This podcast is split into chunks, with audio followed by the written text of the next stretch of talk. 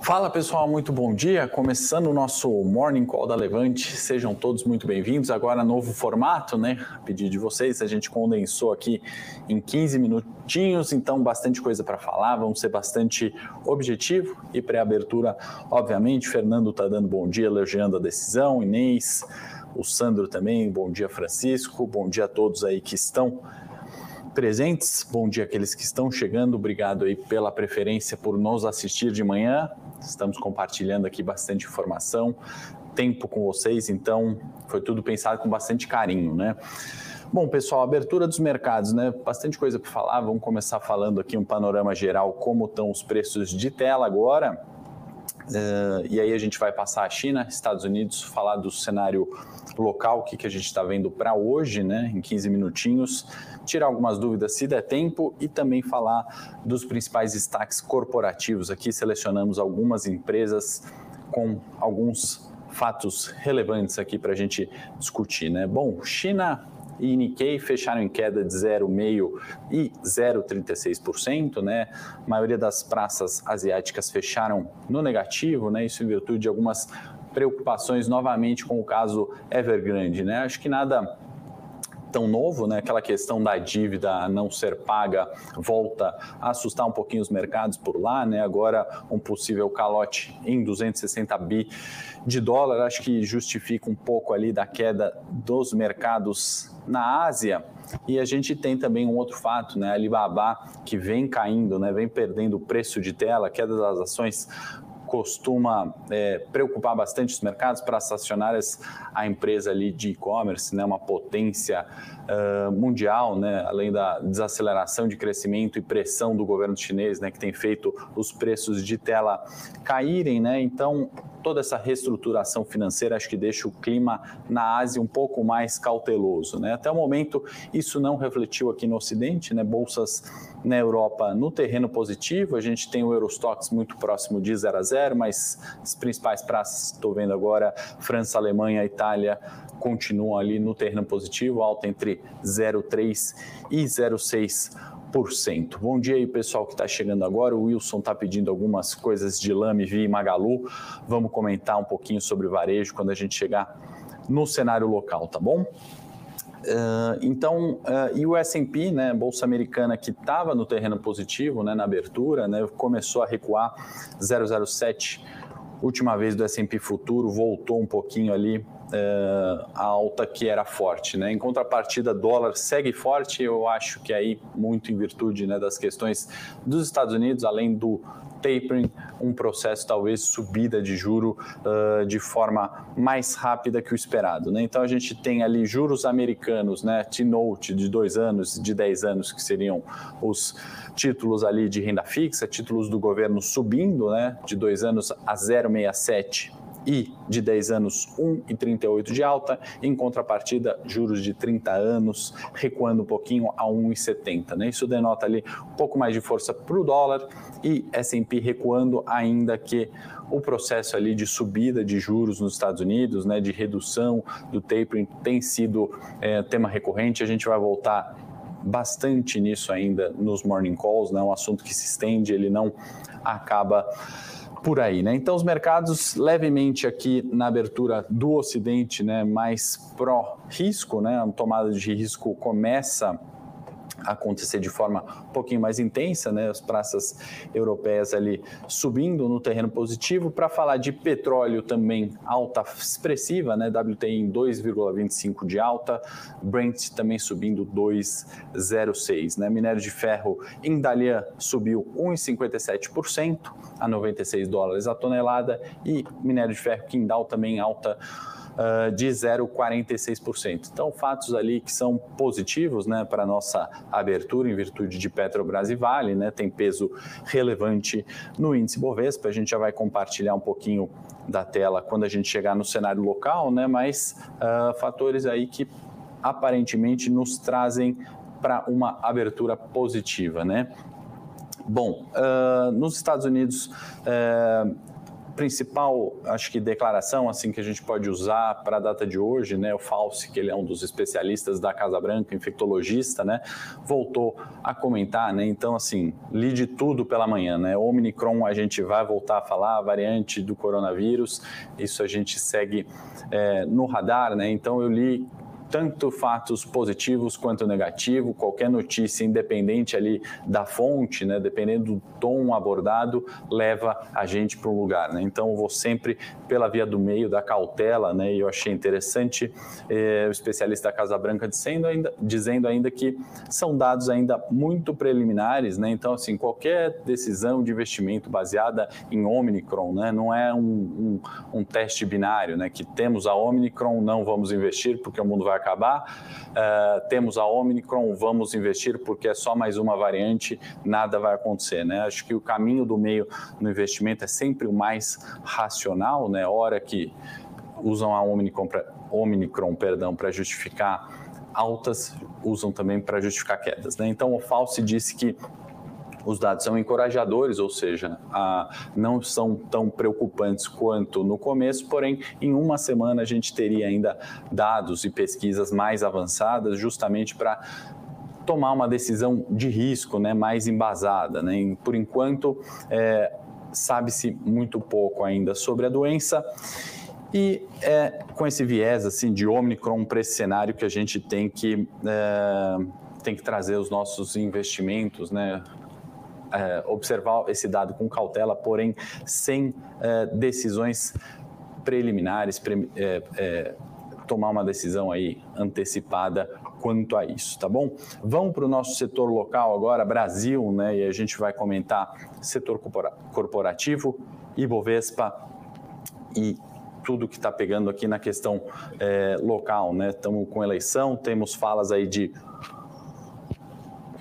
do Dória, né, quanto a possíveis é, parcerias ali com o Moro, né, algumas questões para falar, tem bastante coisa. Né? Dado o cenário externo, né, a gente tem então Ásia fechando no negativo, preocupações de Alibaba, esqueci de comentar também um fato que é positivo né, para o mercado asiático, no sentido de estímulos. Né? Tivemos corte de 0,5% uh, no compulsório, né? Isso vai injetar 1,2 tri de yuans na economia chinesa, né? Então acho que isso traz ali uma certa tranquilidade, ainda que tivemos preocupação com Evergrande e Alibaba ali que arrefeceram as altas da bolsa, talvez essa injeção de estímulo, né, mais uma vez, é um movimento recorrente também, né, do governo chinês em fazer isso, possa aí é, amenizar e talvez tenha amenizado já as quedas do mercado asiático, né? Bom, principal notícia aqui, né?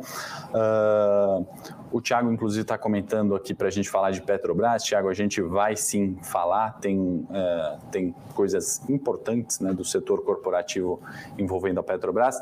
Antes, vamos falar de um plano né, de concessão do microcrédito, né, que o Bolsonaro, em parceria com a Caixa ali, pretende beneficiar 20 milhões de negativados. Né? Se por um lado a gente tem aí mais acesso ao crédito e é, na margem ali um limite né, da da inadimplência, né, uma facilitação para que essa inadimplência não ocorra, né, a gente começa a observar ali é, atitudes ali já pensando também na eleição, né, atitudes que vêm desde o Auxílio Brasil, tema que também vai ser recorrente aqui, né, concessão de bolsas, né, em virtude é, da pandemia, a gente tem também agora um plano de microcrédito ali, né, para uh, principalmente, né, que vai beneficiar principalmente os negativados, né, então é um ponto para a gente ficar de olho, né? Benefício na inadimplência, pensamento na eleição de 22, é, fortifica, eu acho uma medida que fortifica o governo atual. Temos também um anúncio do Dória, né, dizendo que estaria no mesmo campo de Moro. Eles não comentaram quanto a ser um, um, um é, uma candidatura ali, né, com presidente, vice-presidente, mas Dória afirmando ali que jogariam juntos, né, na eleição de 2022, né? Algo que começa, né, a aquecer ali a discussão, né, que já vem é, bastante forte. Acho que desde o primeiro dia de mandato do Bolsonaro, né, se pensou, né, uma, um processo, né, um, um mandato que se discutiu sempre muito a próxima eleição, né? Isso é algo que certamente traz volatilidade para o mercado, não necessariamente é ruim para os nossos investimentos, né?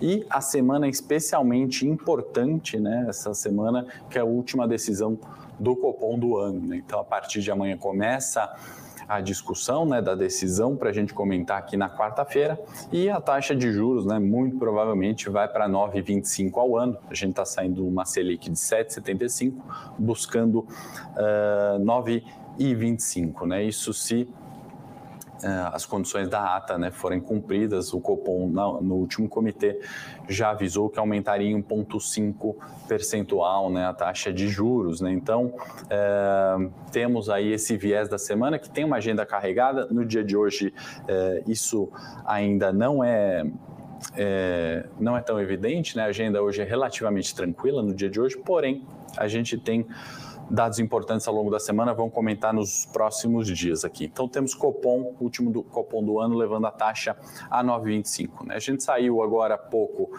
com o relatório Fox, acho que vale comentar, né, a Selic para 2021 permanecendo, obviamente, em 9,25 ao ano, segundo o Fox, confirmando essa projeção nossa para o Copom. IPCA subiu levemente, né, partimos de 10,15 da última semana para 10,18, né, inflação que acaba preocupando, né, e acho que é o principal ponto aí, respondendo às dúvidas de vocês sobre Magazine, Via, varejo em geral, lojas americanas, a inflação acaba corroendo né, o poder de compra, isso a gente já sabe, já é um consenso, e as classes mais baixas aí acabam sendo as mais prejudicadas. Com isso, o varejo né, tem sofrido bastante numa recuperação de preços, né? apesar de, de uma Black Friday é, relativamente ok, né? e-commerce crescendo 15% aproximadamente o faturamento, varejo físico 6,5%, com uma inflação uh, mais alta, né? a expectativa de crescimento da Black Friday poderia ter sido maior ainda. Né? O que acontece agora, a expectativa para Natal, né, são os dados de varejo Black Friday e Natal que de fato mudam né, o jogo para as varejistas e é o que a gente tem que estar tá olhando nessas empresas. Né? Algumas ali anteriormente com múltiplos extremamente caros e agora algumas também com múltiplos extremamente baratos. Não vamos detalhar aqui tanto das empresas, mas acho que vale a gente ter essa atenção. E por fim, no Focus, né, uh, acho que vale a gente começar já a falar de Selic 2022, né, que a gente tem uma estimativa, segundo o Focus, né, consenso de mercado, a 11,25. Né, o dado acabou uh, de ser divulgado para os mercados. Então, a gente tem, obviamente, um processo de aumento de juros, né, inflação, obviamente, mais alta, e o que eu sempre digo, né, a política monetária, que é quem decide os juros, né, isso que a gente está falando, Copom, é, é, é, subjuros, né, a gente ir para 9,25, isso tem que ser muito condizente com meta de inflação. Né? O objetivo principal da, do aumento de juros é ter uma inflação dentro da meta, né? dentro ou no centro da meta ou respeitando as bandas superiores, algo que não está ocorrendo hoje. Então, a subida do, do, de juros né, do, pelo Banco Central, é, de forma técnica, ela não pode ser criticada. Né? E o que eles dosam é justamente uma subida de juros para não matar a atividade, porém com uma inflação tão alta, pouco recurso tem né, a, a, autoridade monetária se não subir juros. Né? E aí o que eu defendo um pouco, né, que as pessoas muitas vezes se preocupam, né, ah, juros altos, bolsa não anda. Né? Não, não é bem assim. Né? Isso obviamente tem um modelo que a taxa de desconto, né, quanto maior a sua taxa de desconto, obviamente menor o valor do ativo. Porém, não só isso, né? Uma inflação controlada que possibilita a gente ter uma economia de fato que se desenvolva, que ande, né? Que a gente consiga, uh, as empresas consigam gerar valor, né? Então eu, eu vejo mais por esse lado, acho importante quando tem subida de juros uh, com inflação descontrolada, né? Esse é o principal ponto, né? É, essa semana tem cupom, o Diego está comentando aqui exatamente, Diego, é o que a gente está falando aqui. É, o pessoal perguntando das operações de opções, a gente vai falar, fala lá na live do produto. É, tá bom, Manuel, manda ali no, no grupo, nos contatos de e-mail, a gente responde por lá. Aqui é um call muito mais aberto, né? A gente tem outros aqui que não são assinantes, então a gente, obviamente, não vai prejudicar aqueles que são assinantes, mas vamos dar outras informações, já vamos falar de Petrobras, tá bom? que mais? No cenário local, a gente tem um certo impasse também entre Senado e Câmara, anotei aqui na pauta para a gente comentar, quanto à PEC, né, que isso acaba liberando ali um espaço no orçamento, mas tem toda uma discussão ali uh, sobre uma nova votação, né, um, outros limites ali que a gente vai ver ainda muita discussão sobre isso. Acho que abordo com mais calma ali uh, no próximo uh, Morning Call. É, quanto ao cenário local, até para a gente concluir, né, temos Petrobras, a gente separou aqui o Bolsonaro, vocês devem ter visto, né, que comentou que a companhia baixaria preços, né, isso é marginalmente negativo, o mercado não gosta dessa interferência, perdão, na política de preços da companhia toda vez que isso ocorre, a eh, Petrobras acaba não reagindo de uma forma positiva. Né? A companhia não se manifestou quanto a isso oficialmente, né? Bolsonaro falou isso um, para a mídia, né? então é algo que ele é, alegou ali em virtude da alta do petróleo, é, da queda, perdão, do petróleo, a companhia deveria baixar preços, né? Algo que a gente, obviamente, a companhia não disse nada sobre isso e marginalmente toda vez que o governo interfere em preços ou comenta algumas coisas assim em virtude da gestão da companhia é negativo, o mercado não gosta disso para Petrobras, né? Por outro lado, a gente sabe da preocupação e de quanto uh, combustíveis afeta na inflação, né? Esse é um problema que a gente vai discutir aqui uh, em mais detalhes muitas vezes. O Guilherme está elogiando, que bom que vocês gostaram, o pessoal ficou feliz de fato aí com a mudança. Acho que a gente condensar bastante informação em menos tempo uh, e também uh, de forma objetiva, né, acho que é bom para todos pré-abertura de mercado. Antes de falar das outras duas empresas, eu queria compartilhar é, a tela aqui do Ibovespa, né, até para a gente ter uma ideia de preço, pedir para a produção me ajudar a colocar na tela aí o gráfico é, do Ibovespa. Né, a gente tem um canalzinho de baixa para aqueles que não estão ainda familiarizados né, com a análise técnica esses candlesticks aqui nada mais são do que representação dos preços diários, né? Então a gente vê aqui claramente a saída dos 131 mil pontos para o fechamento de ontem, 105, né? Então ainda isso é um canal de baixa, né? Pela análise técnica, respeitando 105 e respeitando 100 mil pontos, né? Ibovespa está algum tempo, né? Transitando nessa faixa de preços em virtude de tudo isso que a gente falou aqui no, no Morning Call de hoje, né? Temos a questão de Selic, temos questões é, China preocupação também quanto à retirada de estímulos nos Estados Unidos, subida de juros, isso tem deixado o Ibovespa é, praticamente de lado, né, entre 100 mil e 106 mil pontos nos últimos, nos últimos pregões, né, em virtude desse cenário que a gente tem discutido aqui. Né. Acima dos 106 mil pontos, né, pela análise técnica, né, um rompimento de 106 mil pontos poderia levar o índice até os 110 mil pontos, né, com uma breve parada no 107. Né. Se essa resistência for respeitada hoje, o mercado é, contrariar um pouquinho da abertura ali de Europa, esses dados levemente positivos que a gente falou, a gente gente pode ter a busca aqui novamente dos 102 mil pontos, né? Então, uma relação de risco-retorno começa a ser favorável ali a alguns ativos, né? Obviamente, gerenciamento de risco é bastante importante, né? A gente vê alguns ativos descontados, outros caros, e aí nunca fez tanto sentido para mim, né? O estoque picking, ou seja, selecionar bons ativos, né? Produção, se quiser voltar agora para mim, tirar o gráfico da tela, a gente separou mais duas empresas para falar e concluir nosso morning call aqui de 15 minutos. Talvez hoje se estenda um pouquinho aí em dois, três minutinhos. Uh, mas a Camil né, divulgou dados relativamente importantes. A Camil de arroz e feijão, acho que todo mundo conhece, né? O diretor de RI lá comentou que ela se prepara para ser uma multinacional, né, agora querendo entrar em outros setores. Né? Ela é muito forte em massas, cafés, até enlatados, tem uma participação relevante, né? 50% da produção de arroz, inclusive uh, da Camil, atende ali Chile, Peru e Uruguai, né? então ela já tem um posicionamento, né? ela já está expandindo e crescendo nesse sentido, né? Uma companhia que tem uh, 1,3 bi de caixa e uma dívida líquida EBITDA de 1,6, né? Então, posicionamento ali recente da Camil, né? Parece uh, ser um player uh, interessante, né? Uma divulgação interessante ali, comentários ali projetando, né? Crescimentos ali na América Latina, teve penetração recente também no Equador, então crescimento aí da companhia, divulgação do diretor de RI, achei bastante interessante trazer para vocês hoje. E por fim, a Marfrig teve um aumento da sua nota de rating, né, pela Standard Poor's de BB- para BB+, né, são os destaques corporativos aí para a gente ficar de olho. Então, Marfrig, Camil, Petrobras, no mais, pessoal, queria agradecer a presença de vocês aqui, compartilhar o tempo da manhã de vocês precioso junto com a gente. Acho que tem, uh, acho que tem ficado dessa forma aí, tem atendido, né? O pedido de vocês ser um morning call mais condensado, pré-abertura. Eu vou pedir que vocês deixem aí os comentários, depois a gente vai ler, vai passando e vamos ajustando para cada vez ter mais informação de qualidade, aquilo que vocês precisam aí para tomada de decisão uh, no dia a dia, né? Mercado já já abre o índice futuro, a gente vai olhar, né?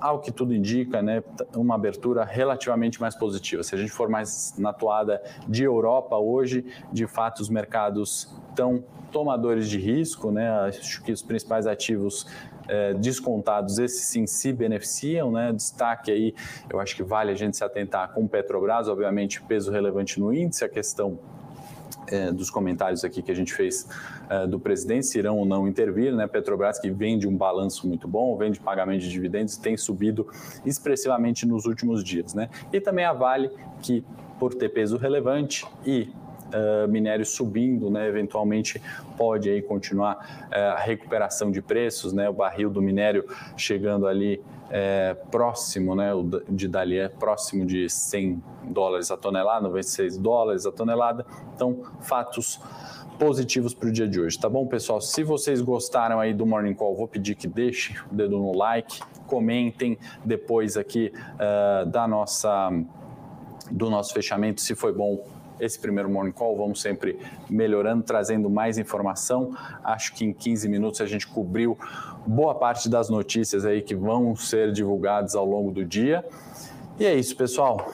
Amanhã eu estou de volta, 8 e meia da manhã, mais 15 minutinhos de informação diária. Tem bastante coisa para a gente falar essa semana. A agenda está é, bastante importante. Tem Selic na quarta, tem dados de inflação, PIB na Europa, bastante coisa para a gente falar. A gente volta amanhã com mais informação. Bom dia, bons negócios a todos. Espero que vocês tenham gostado e até amanhã.